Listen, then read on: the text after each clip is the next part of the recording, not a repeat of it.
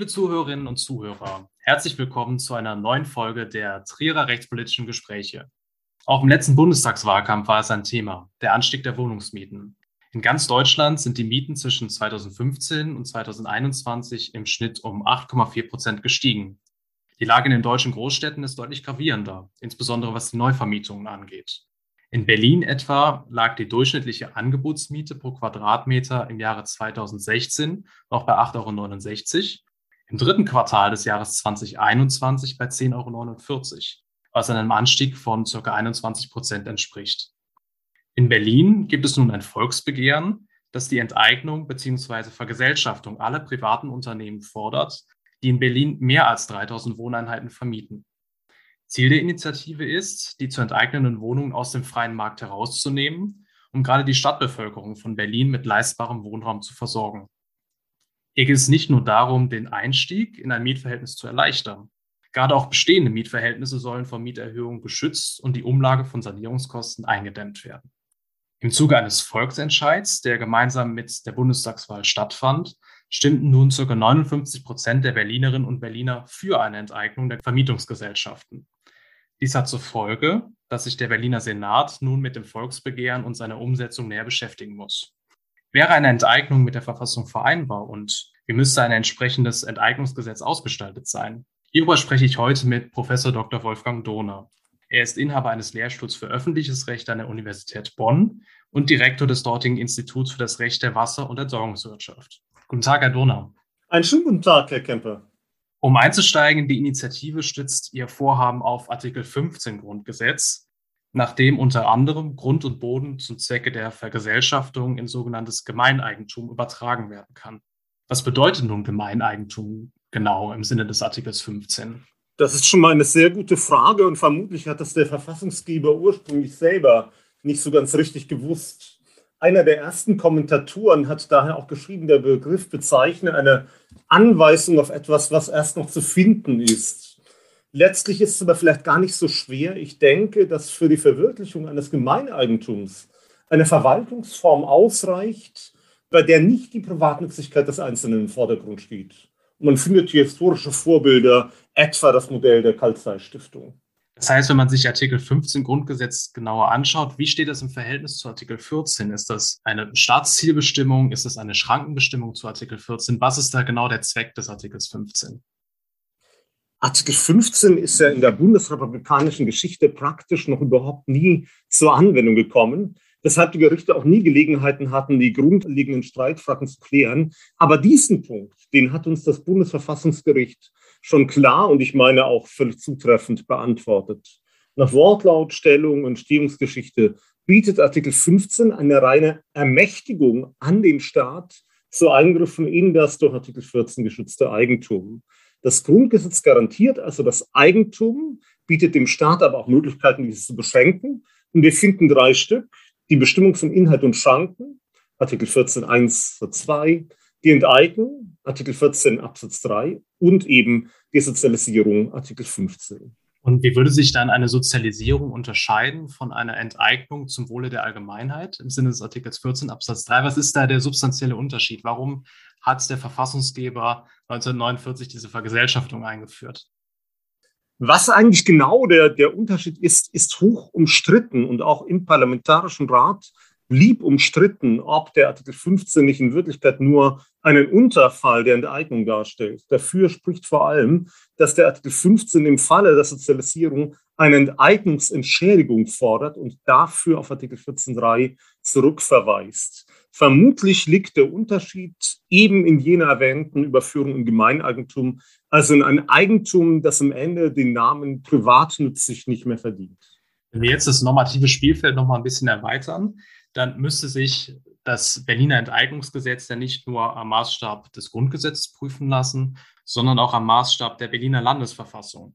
Und tatsächlich findet sich hier auch in Artikel 23 das Recht auf Eigentum, wohingegen eine Vergesellschaftung wie in Artikel 15 Grundgesetz in der Berliner Landesverfassung nicht verankert ist. Das lässt ja möglicherweise darauf schließen, dass eine Vergesellschaftung jedenfalls nach Berliner Landesrecht unzulässig wäre. Das heißt, besteht hier ein Normkonflikt zwischen dem Grundgesetz und der Berliner Landesverfassung? Und wenn ja, wie ist ein solcher Normkonflikt zu lösen?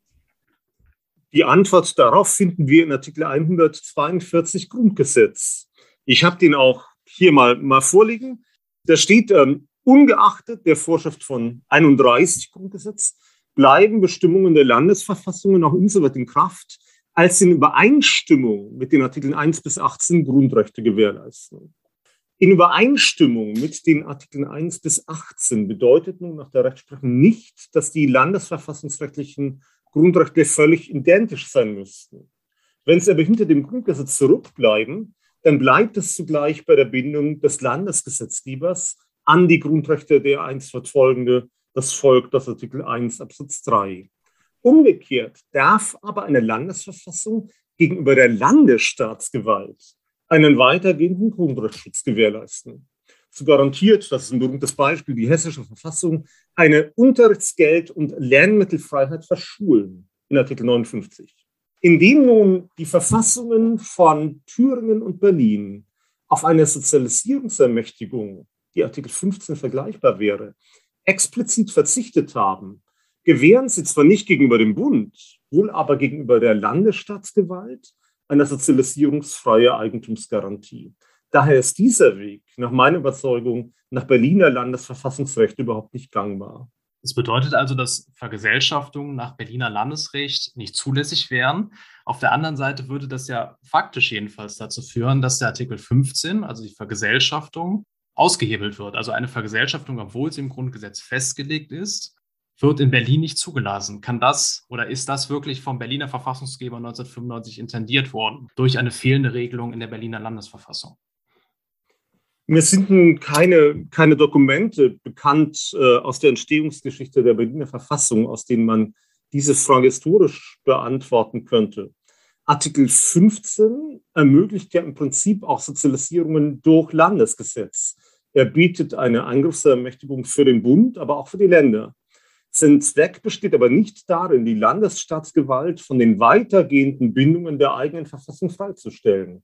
Und das ist die Konsequenz. Das heißt, wenn wir jetzt davon ausgehen, dass sich ein Enteignungsgesetz in Berlin am Maßstab des Artikels 14 Grundgesetz und am Maßstab des Artikels 23 der Berliner Landesverfassung messen müsste, dann müsste eine Enteignung, jedenfalls nach Artikel 14 Absatz 3 Satz 1, allein dem Wohl der Allgemeinheit dienen. Nun kann das Gemeinwohlziel bei einer Enteignung eines einzelnen Grundstücks relativ klar definiert werden. Es geht um eine Güterbeschaffung. Also man enteignet ein Grundstück, um zum Beispiel eine Straße zu bauen. Wenn es jetzt aber wie hier um eine Enteignung von Hunderttausenden Wohnungen geht mit den entsprechenden Grundstücken, dann geht es ja eher um politische Erwägungen, wobei die positiven Effekte wie auch die möglichen negativen Effekte noch nicht vollständig absehbar sind. Wie kann also erreicht werden, dass die Wohnungen auch dauerhaft zur Erfüllung einer öffentlichen Aufgabe verwendet werden? Das würde ja auch voraussetzen, dass die Mieten dauerhaft auf leistbarem Niveau bleiben und gleichzeitig die Kosten für die Bewirtschaftung durch die bestehenden Mieten finanziert werden können. Ja, natürlich kann man Zweifel erheben, ob wirklich noch ein Gemeinwohlziel und die Erfüllung einer öffentlichen Aufgabe gegeben ist, wenn das Land am Ende mit den Wohnungen gar nichts anderes machen will, als sie weiter zu vermieten wie bisher. Und hinzu tritt vermutlich, dass die Enteignung der Deutschen Wohnen ja nicht geeignet ist, die angespannte Wohnraumsituation als solche zu verbessern, weil sie den verfügbaren Wohnraum auch nicht erweitert. Und dennoch würde ich eine Erfüllung bestimmter öffentlicher Aufgaben im Sinne der von Ihnen erwähnten Definition dann bejahen, wenn der Eigentumsentzug darauf abzielt, bedürftigen Bevölkerungsschichten dauerhaft günstigen Wohnraum unter dem Marktpreis anzubieten. Das wäre für mich schon ein ausreichender Gemeinwohlzweck. Der Gesetzgeber müsste dann aber tatsächlich sicherstellen, dass das Eigentum auch wirklich dauerhaft in diesem Sinne genutzt und die Mieten wirklich niedrig gehalten werden. Wenn nicht, ging es nämlich wieder zurück. Das Bundesverfassungsgericht bejaht nämlich ein Rückerwerbsrecht des früheren Grundstückseigentümers für den Fall, dass der Zweck der Enteignung überhaupt nicht dauerhaft gewährleistet werden kann. Am Ende führt das vielleicht dann zu der Frage, ob man der Berliner Verwaltung zutraut, die Wohnungen im Sinne der erwähnten Gemeinschaftsinteressen dauerhaft effizienter zu verwalten als die Deutsche Wohnen. Daran muss man dann glauben. Aber vielleicht ist die Berliner Verwaltung in diesem Bereich ja begabter als bei der Organisation von Wahlen. Kann man denn insoweit von einer Einschätzungsprärogative des Gesetzgebers sprechen? Also wäre es tatsächlich möglich, gerichtlich zu überprüfen, ob jetzt das Gemeinwohlziel hinreichend bestimmt gefasst ist im Enteignungsgesetz? Die Einschätzungsprärogative gesteht die Rechtsprechung dem Gesetzgeber ja praktisch in allen Situationen zu, in denen äh, Sachverhalte zu bewähren und Kausalketten zu prognostizieren sind. Daher wird es auch in diesem Fall bei derselben bleiben. Die erwähnte Rückübertragungspflicht führt allerdings dazu, dass sich diese Prognosen irgendwann dann eben auch an der Realität werden messen lassen müssen. Und das würde man dann sehen. Das heißt, wenn wir jetzt weiter auf die Verhältnismäßigkeit der Enteignung zu sprechen kommen, dann stellen sich für mich insbesondere Fragen der Erforderlichkeit. Bestehen nach Ihrer Ansicht mildere und auch gleich geeignete Mittel, um leistbaren Wohnraum zu schaffen und zu erhalten? Es gibt ja zum Beispiel das Berliner Gesetz, der als Mietendeckel bezeichnet worden ist. Und dieses Gesetz ist ja auch vom Bundesverfassungsgericht jedenfalls als formell verfassungswidrig erklärt worden.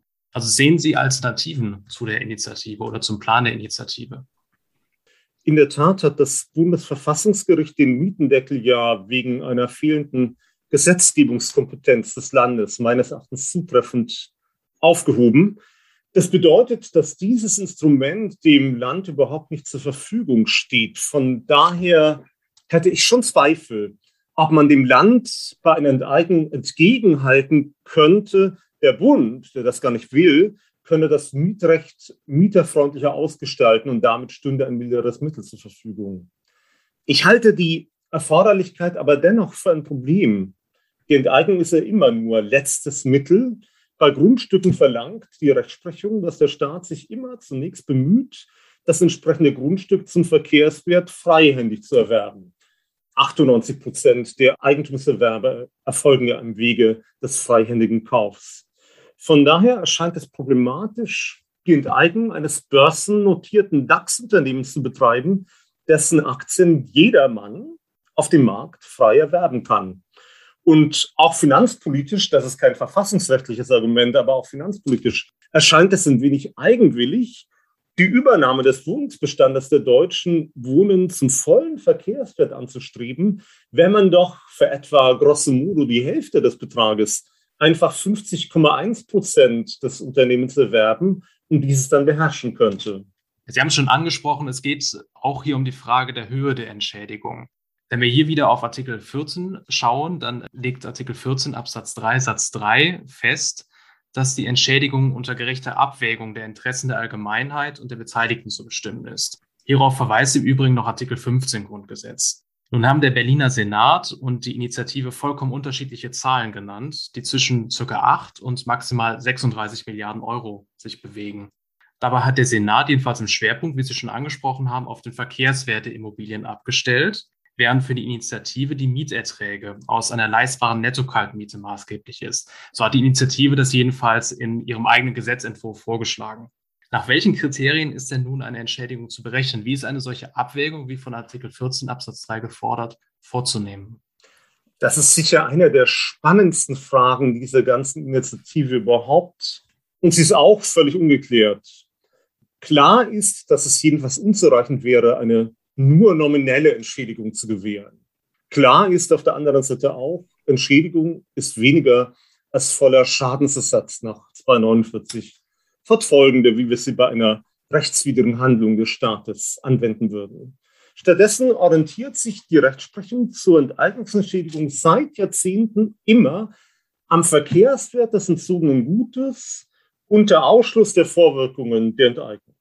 Ein guter Teil der Literatur behauptet sogar, diese Verkehrswertentschädigung sei verfassungsrechtlich garantiert. So weit würde ich nicht gehen und meine, dass der Gesetzgeber keineswegs gehalten ist, immer zwingend eine Verkehrswertentschädigung vorzusehen. Andererseits drängt sich nach den Erläuterungen des Bundesverfassungsgerichts eine Orientierung am Verkehrswert immer dann auf, wenn der Wert des entzogenen Gutes auch ein Äquivalent eigener Leistung des Eigentümers darstellt. Und das wird man bei Wohnungen, die ein Unternehmen selbst ursprünglich zum Marktwert erworben hat, wohl nur schwer bestreiten können. Daher wird es wohl deutlich eher auf die teure Lösung herauslaufen. Und äh, das sollte man vielleicht hinzufügen. Über die höhere Entschädigung entscheiden am Ende die Gerichte. Der, der Rechtsweg wird ja explizit zu den ordentlichen Gerichten, also zum BGH, eröffnet. Falls er gesetzlich fixiert wäre, würde am Ende das Bundesverfassungsgericht darüber entscheiden. Auf der anderen Seite, wenn man jetzt einen Verkehrswert wirklich als maßgeblichen Richtwert nimmt, dann muss man ja auch berücksichtigen, dass in den letzten Jahren die Grundstückswerte auch in Berlin wirklich sehr stark angestiegen sind. Und das hat nicht nur was damit zu tun, dass die Vermieter selbst auch stark in die eigenen Immobilien investiert haben, sondern äh, Wertsteigerungen von Grundstücken entstehen ja auch dadurch, dass zum Beispiel in der Nähe ein neues Kulturzentrum geschaffen wird oder dass gerade im Moment sehr viel in Immobilien investiert wird, was ja auch nachvollziehbar ist in der aktuellen Niedrigzinsphase. Also sind auch diese Wertsteigerungen, die nicht auf Eigenleistungen der Vermieter beruhen, beim Verkehrswert und damit auch bei der Entschädigung zu berücksichtigen. Die von Ihnen genannten Wertsteigerungen sind ja vermutlich äh, der Faktor, der dazu führt, dass sich die beiden Zahlen so grundlegend unterscheiden, obwohl ich mir nicht ganz sicher bin, ob, ob sich diese Differenz wirklich komplett durch Wertentwicklungen erklären lässt. Nun ist ein Verkehrswert natürlich immer das Ergebnis eigener Leistung und bestimmter außerleistungsbezogener Wertentwicklungen. Es gibt in der bayerischen Verfassung eine Vorschrift, die besagte, dass Wertsteigerungen, die auf staatlicher Planung beruhen, abgeschöpft werden könnten. Das ist eine Bestimmung, die ganz allgemein als unvereinbar mit Artikel 14 angesehen wird. Wenn ich es richtig sehe, ginge der Ansatz, alle Wertsteigerungen, die nicht auf eigener Leistung beruhen, als Abschöpfer anzusehen, darüber nochmal deutlich hinaus. Im Übrigen möchte ich doch erwähnen, dass in Berlin Immobilien in den ersten zehn Jahren nach dem Fall der Mauer erstmal deutlich an Wert verloren haben. Das hat eben auch ein Stück weit etwas mit Konjunktur zu tun. Und auf der anderen Seite, es gibt den Verkehrswert und dann könnte man ja noch auf den Ertragswert abstellen. Ähm, ist der Ertragswert, also man schaut dann, äh, welche Mieteinnahmen gibt es in den nächsten Jahrzehnten, ist der Ertragswert kein Wert, der im Rahmen der Entschädigung zu berücksichtigen ist? Ich, ich kann Ihnen die Frage nicht, nicht wirklich verbindlich beantworten, weil sie bisher noch nie höchstrichterlich geklärt wurde. Und gerechte Abwägung natürlich ein ungeheuer subjektiver Maßstab ist, der, der erheblich auf Vorverständnissen beruht. Ich würde allerdings sagen, dass sich gerade bei Immobilien in den letzten Jahren der Ertragswert und der Verkehrswert doch ziemlich grundlegend voneinander entkoppelt haben. Und jedenfalls in einer Konstellation, in der ich ein, ein Grundstück gekauft habe, zu einem Wert, der, der deutlich über dem Ertragswert liegt. Und das ist im Moment bei allen Immobilien der Fall. Schien es mir unzulässig, bei einer Entschädigung dann auf den Ertragswert zurückzugehen. Und wir haben das Ganze jetzt auch im Licht des Artikels 14 Grundgesetz betrachtet. Und es geht ja jetzt auch hier um verfassungsgerichtliche Rechtsprechung im Hinblick auf Artikel 14. Wenn man das Ganze im Hinblick auf Artikel 15 Grundgesetz betrachtet, dann verweist Artikel 15 ja auch auf die Artikel 14 Absatz 3, Satz 3 und 4 und sagt, diese kommen entsprechend zur Anwendung. Würde man jetzt, wenn es wirklich zu einer Vergesellschaftung kommt, was wir jetzt nicht glauben, aber wenn es zu einer Vergesellschaftung nach Artikel 15 Grundgesetz kommt, müssten dann dieselben Maßstäbe hier angesetzt werden, wie die, die das Bundesverfassungsgericht für Artikel 14 festgelegt hat. Ich meine, ja, das entspricht jedenfalls der herrschenden Sicht. Es gibt eine Gegenmeinung, die versucht, Artikel 15 teleologisch zu reduzieren und die davon ausgeht, will ich vielleicht nicht vertiefen, dass der Schädigungspflicht überhaupt nur bei sogenannten expropriativen Sozialisierungen zur Anwendung kommt. Das wäre hier aber eine. Und dass im Prinzip die Entschädigung bei Artikel 15 anderen Maßstäben folgen sollte, scheint mir logisch schwer begründbar. Zumal ja der Maßstab der gerechten Abwägung ein Stück weit Flexibilität eröffnet. Wir haben jetzt über Artikel 14 und 15, die Vergesellschaftung und die Enteignung gesprochen. Die Initiative und das Volksbegehren wird auch im Zusammenhang mit Artikel 3 Grundgesetz auch stark diskutiert. Die Initiative schlägt hier vor, dass die Vergesellschaftung bei Unternehmen unterbleiben soll, bei denen der Staat die Mehrheit der Anteile hält. Zudem sollen auch private Unternehmen, die weniger als 3000 Wohnungen in Berlin vermieten, nicht von der Vergesellschaftung erfasst sein. Gibt es denn sachliche Gründe im Rahmen des Artikels 3 Absatz 1 Grundgesetz für eine solche Differenzierung? Vielleicht darf ich vorab bemerken, dass im Zuge einer Legalenteignung, wie sie die Initiative offenbar anstrebt, ohnehin immer mit typisierten, abstrakten Tatbestandsmerkmalen gearbeitet wird und insoweit die Bindung an den Gleichheitssatz ein wenig gelockert wird. Das ändert aber nichts daran, dass in der Tat auch eine Enteignungsgesetzgebung, wie Sie richtig bemerken, an den Gleichheitssatz gebunden ist. Und zumindest ich muss zugeben, jene Gründe noch nicht entdeckt zu haben, nach denen Sie zu Recht fragen. Die müsste die Initiative vortragen. Man könnte ja natürlich sagen, dass zum Beispiel, wenn man 3000 Wohnungen auswählt oder Wohnungsunternehmen wählt, die 3000 und mehr Wohnungen vermieten, dass gerade die Enteignung von diesen äh, Unternehmen dazu führt, dass man einen hinreichend großen Bestand an Wohnungen hat, um auch insgesamt dafür zu sorgen, dass der Mietpreis in Berlin sich senkt oder äh, dass ein genügendes Angebot für die Berliner besteht, um geringe Mieten bei neuen Mietverträgen zu erhalten. Den gleichen Bestand könnte man aber auch erreichen, meine ich, wenn man an Kriterien anknüpft, die sich auf die Wohnung als solche und ihre Miete beziehen. Und das schien mir viel naheliegender. Namentlich scheint es mir zweifelhaft, so stark auf deutsche Wohnen abzustellen, obwohl nach den im Internet verfügbaren Informationen das Mietniveau gerade der deutschen Wohnen nicht besonders hoch ist und sich wohl deutlich unter 7 Euro pro Quadratmeter bewegen soll. Das heißt, abschließend, glauben Sie, dass das Volksbegehren insgesamt zu einer besseren Situation in, oder Wohnsituation in Berlin führen wird? Hat das Aussicht auf Erfolg? Nö. Ob es Aussicht auf Erfolg hat, das ist, äh, das ist eine andere Frage. Äh, politische Mehrheit dafür scheint es so zu geben. Man muss sich aber nochmal vor Augen führen, dass diese Aktion keine Wohnungen schafft und damit das Grundproblem der Wohnungsknappheit nicht löst der hohe Preis der Mieten ist auch ein Signal des Marktes, das eine Knappheit widerspiegelt.